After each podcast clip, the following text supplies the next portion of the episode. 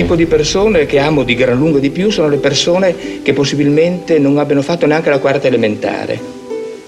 Eh, cioè le persone assolutamente semplici, ma non, non, non, non ci metta delle retoriche in questa mia affermazione, non lo dico per retorica, lo dico perché la cultura piccolo borghese, almeno nella mia nazione, ma forse anche in Francia e in Spagna, è qualcosa che porta sempre a delle corruzioni e delle impurezze, mentre un analfabeta, uno che abbia fatto i primi anni dell'elementare, ha sempre una certa grazia che poi va perduta nella, attraverso la cultura.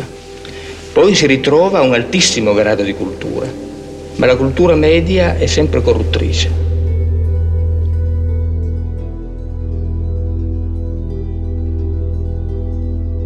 Giuseppe Pelosi tenía 17 años cuando lo detuvo la policía italiana en 1975. Confesó haber asesinado a un hombre de 53 años cuyo cuerpo fue hallado en la playa de Ostia, a varios kilómetros de Roma. La víctima fue atropellada, golpeada y quemada viva. La fecha era el 2 de noviembre y el nombre era Pierpaolo Pasolini, una de las figuras artísticas y políticas más relevantes en Europa.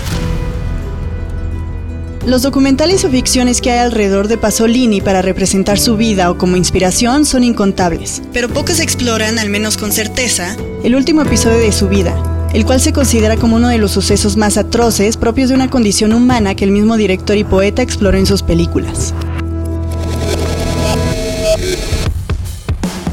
Soy Greta Padilla y esto es lo que necesitas saber sobre la vida y obra de Pierpaolo Pasolini, el director más influyente y comprometido en el cine político y social en la historia. Snack. Snack. Ma senso nessuno. Mi sembra una cosa completamente priva di senso. Io continuo a essere scrittore per, per forza di inerzia, per abitudine. Ho cominciato a scrivere poesia a sette anni e mezzo e non mi sono chiesto perché lo facessi. Eh, ho continuato a scrivere per tutta l'infanzia e tutta l'adolescenza ed eccomi qui a scrivere ancora. Quindi non, l'unico senso possibile è un senso esistenzialistico, cioè l'abitudine a esprimersi, così come si ha l'abitudine di mangiare, di dormire. Pierpaolo Pasolini nació el 5 de marzo de 1922 en Bolonia, al norte de Italia. Su madre era maestra y su padre, Carlo Alberto Pasolini, fue un teniente del ejército italiano que se hizo famoso por frustrar un atentado en contra del líder fascista Benito Mussolini. Su familia era de corte conservador y religiosa.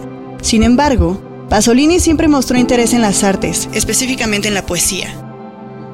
A los 7 años comenzó a escribir y a los 19, ya en la universidad, publicó sus primeros poemas. Su importancia en esta disciplina radica en algo que permaneció en toda su obra, que es la recuperación del lenguaje de regiones que se podrían describir como anónimas. En los 40, tras graduarse en la Universidad de Bolonia, se mudó a la misma localidad en la que nació su madre Susana, por lo que algunos de sus poemas estaban escritos en friulano.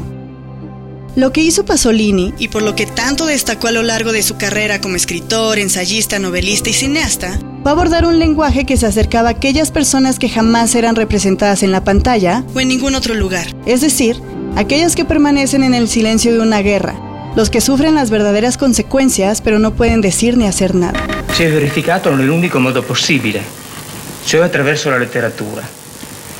L'italiano praticamente una lingua soltanto letteraria per molti secoli, cioè fino praticamente a 10 o 20 anni fa. Mentre per esempio il francese si è formato come lingua unitaria per ragioni politiche, burocratiche, statali, l'italiano è diventato una lingua unitaria que comprende toda la Italia, pero puramente literaria, repito. Antes de convertirse en director, Pasolini, además de explorar la poesía con varias obras publicadas como Las cenizas de Gramsci o La religión de mi tiempo, también desarrolló ensayos sobre literatura y obras teatrales y manifiestos relacionados a las artes escénicas. Por si no fuera suficiente, también escribió novelas como El sueño de una cosa. En todos se imprimió un sentido crítico hacia el sistema político y religioso, a veces disfrazado una con otra, que favorecía a la burguesía y segregaba al proletariado y a los campesinos. El rechazo por parte de la clase política de ultraderecha en Italia se hizo visible mientras más problemas tuvo Pasolini al momento de publicar sus textos. Pero no solo eso, sino también con el entendimiento de los italianos, quienes encontraron en él respuestas a distintas preguntas sobre su realidad, la cual estaba cargada de violencia, corrupción y obediencia.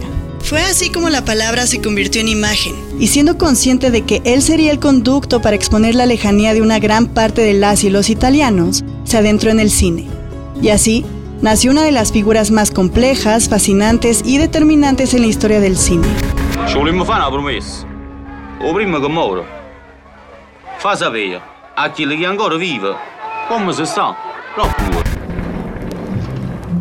Pasolini potenció el lugar que ocupaba el séptimo arte como un catalizador de cambios, sobre todo sociales y políticos. Y en 1961 estrenó su primera película titulada Catone, seguida en el 62 de Mama Roma.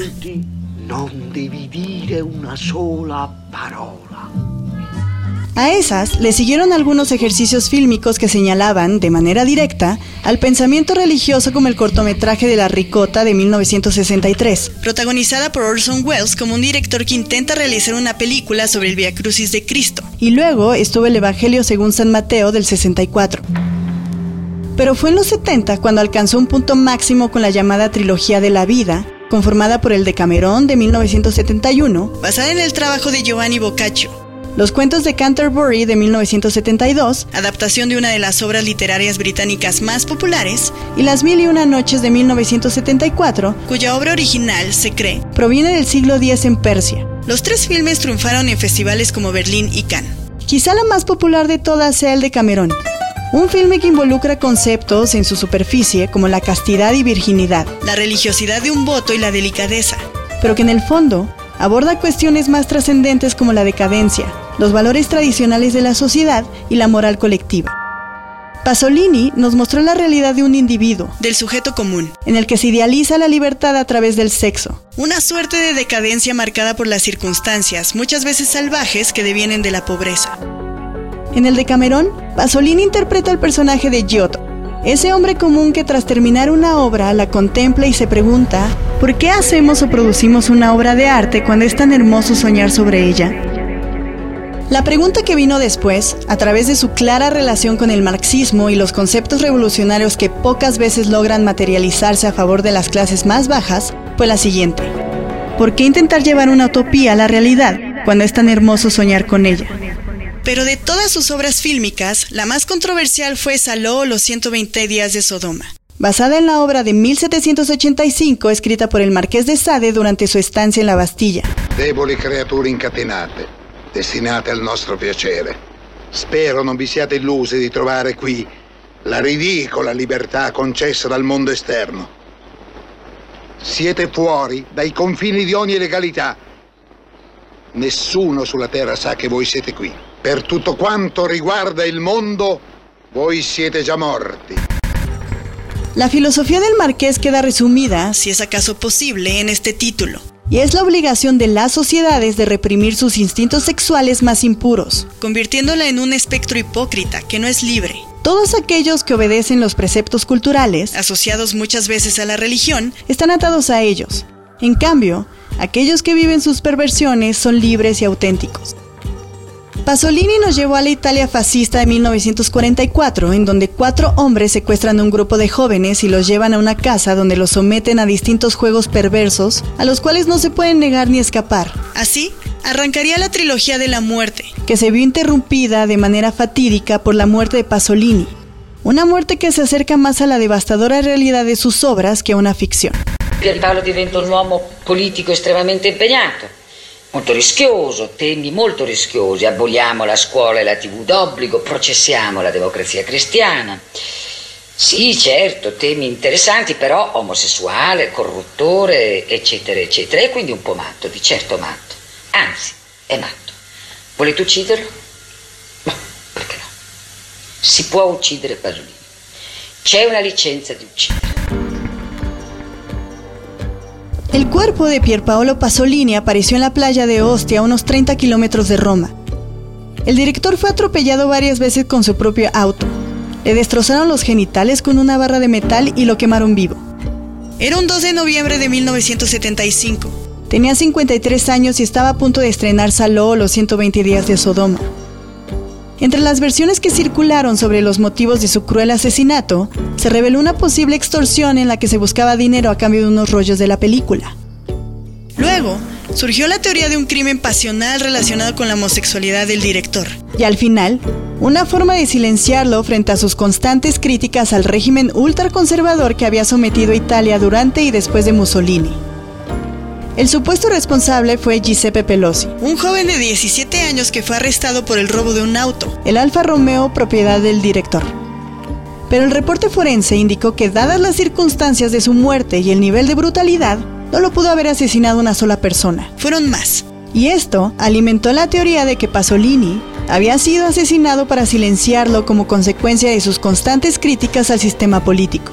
Ho detto, ho detto che un documentario è sempre in qualche modo una soggettiva, una soggettiva il discorso sulla soggettiva, eh, cioè eh, su, sulla morte di Kennedy avrebbero potuto essere girati altri 700 documentari, ognuno preso da un punto di vista di, diverso, con un obiettivo diverso e quindi sarebbero avuti 700 documentari stessa, stessa, sullo stesso fatto. Ehm, eh, ognuno di quali aveva un angolo visuale diverso, mostrava una sezione diversa della realtà. Allora io dicevo che eh, se, un, se, un, detective ehm, avesse fatto lui il montaggio di questi 700 diversi documentari, forse attraverso il montaggio avrebbe potuto arrivare alla verità della morte di Kennedy. Cioè con questo, eh, con questo arrivavo a dire l'importanza assoluta del montaggio, dicendo che il montaggio è un po' come la morte per un uomo, cioè finché un uomo non muore non si sa bene chi, sia, chi stato. Después de 50 años, La partida del director permanece como un misterio que aún conmueve a la comunidad artística y a la sociedad italiana. Hablar de Pasolini y las circunstancias de su muerte en la actualidad nos remiten a una realidad en la que en varios países del mundo se perciben propuestas políticas que asimilan las bases del fascismo histórico, nacido en el mismo lugar del director que tanto lo combatió. Snack es una producción de sopitas.com. El guion estuvo a cargo de Greta Padilla. Con el diseño de audio de Carlos el Santo Domínguez. Coordinación, José Antonio Martínez. Snack. Tercera temporada. Disponible en sopitas.com.